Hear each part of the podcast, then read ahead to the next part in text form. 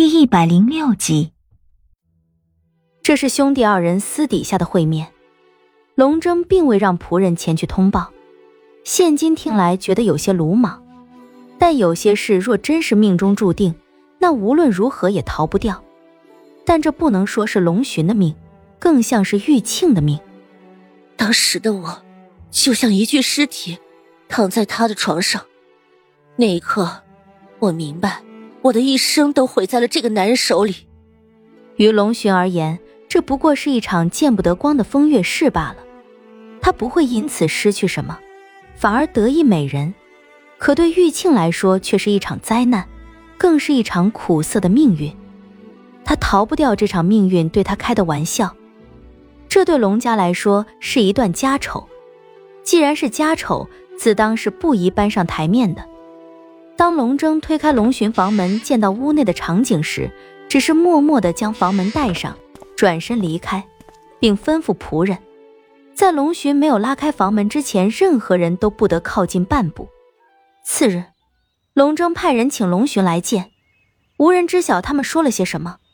但是我能猜到，龙寻已有把柄落在龙争手里，但龙争不会把话挑明，对龙寻隐暗之处只是点到为止。当然，这只是我的猜想罢了。事情的经过究竟如何，谁也无从知晓。总之，龙争欲让龙寻收敛一点的目的已经达到了，而玉盘父亲想要攀上龙家这棵高枝的目的也达到了，似乎大家都如愿以偿了。只是因此而牺牲的玉盘，他们并不在意。龙寻此前并未有妻室，之后也一直都未有过。玉庆是他第一个也是最后一个女人。龙寻心怀大志，儿女情长他一向不放在心上，在他看来，这些东西都不过是拖累罢了。因此，虽然玉庆已经进了龙家大门，也领了个不低的地位。但是自那次龙寻酒后乱性之后，他便再也没有动过玉庆一次。我与他虽有夫妻之实，但多年并未诞下子嗣。在这深宅大院里，其中酸楚，非常人所能体会。君十三娘听完这些龙颜并未对他说起过的事，心里并没有多大起伏，只是抱着旁观者的心态。而我看完这些。心底却撕开一块明朗。从玉庆第一次见到君十三娘说的那些话来分析，他与龙寻之间并没有感情。他心里放着的那个人始终是龙颜。他与龙寻能够走在一起，都不过是一场巧合与算计。他父亲算计的是龙家这棵高枝，而龙争算计的只不过是制约龙寻的手段。但是仔细掂量起来，龙争已经抓住了龙寻的把柄，至于将玉庆许配给龙寻，不外乎是顺水推舟，送了玉庆父亲一个人情。若这样计较起来，倒也称不上是算计了。唉，这豪门大家里的水可真深呐。玉庆放下手中捧着的茶杯，将近黄昏，有红霞亮在天边，恰似一团如血的红绸。说完这些不太体面的往事，他做不到如君十三娘所表现的那样平静，心底多少有些起伏。只见他低下头，低眉垂目，几滴滚烫的泪珠落在衣襟上。君十三娘没有见过这样的场面，也不懂得如何安慰人，支起茶壶为玉庆满上一杯暖茶，轻声说道：“人活一世，愁欢苦喜各有滋味。”姐姐与我说的这些，我也不大能够体会。这些事看淡一点就好了。他说的这话，在我听来都觉得没有起到安慰的作用，更不用说能对玉庆起到什么作用。但无论如何，玉庆也是经历过风浪的女人，也许很多事她都已经看开。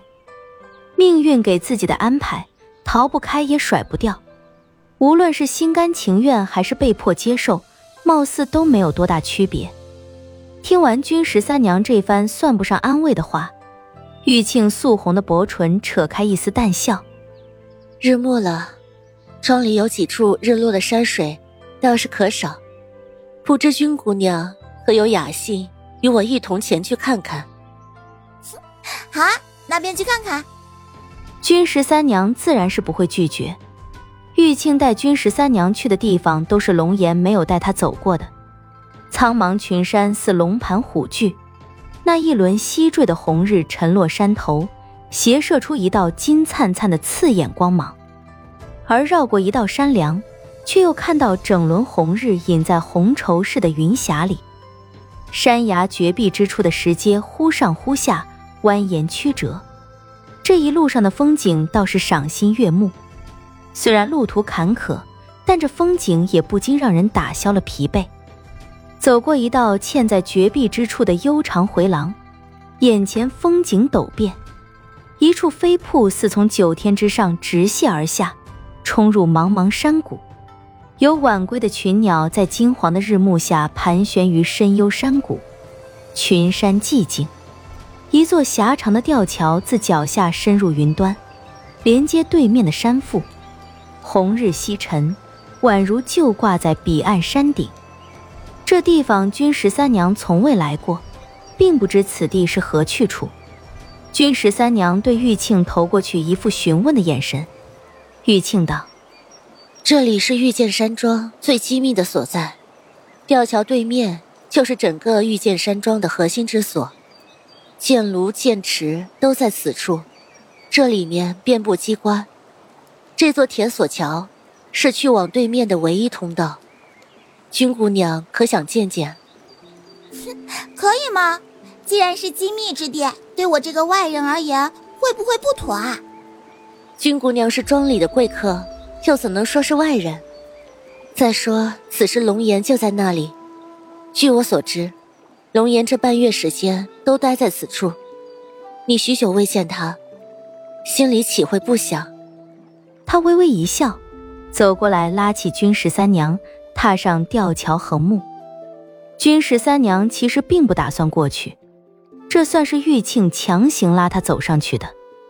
吊桥约有百丈长，下方更是万丈深渊，走在上面摇摇晃晃，不大稳健。玉庆像是常来，走在如此摇晃的吊桥上，却如履平地。而君十三娘也非凡人，这两人走在上面，倒也显得自在，只是觉得有些地方看着反常。玉庆是拉着君十三娘来这里看日暮风景的。而这里的风景之美，是龙颜带君十三娘看过的所有风景加起来都无法比拟的。而看玉庆拉着君十三娘行走的速度，却怎么也不像是看风景的样子，步履甚是急促。吊桥很长，走了约有半炷香的时间，也没能走到尽头。脚下云雾翻滚，深不见底，是被血染过的红日已沉入云海。茫茫群山中，空余几缕晚阳余晖，前方隐隐可以听到铁锤的敲击和人的吆喝声。不知何处响起一声呼哨，引来晚归的鸽子咕咕叫着自吊桥下穿过，转眼间只在云海中留下一片沙粒般的影子。也许想到龙颜就在前面的缘故，君十三娘的脚步略微快了些，玉庆竟落在了他后面。但是在我看来，并不是君十三娘走得快了，而是玉庆放慢了自己的脚步，脸上带着一种莫名的神色，看不出是因为什么。耳边忽然响起一声裂响，还没等我弄清楚发生了什么事，就见君十三娘的身体忽的一下从吊桥坠落，直直的朝无尽深渊中坠下去。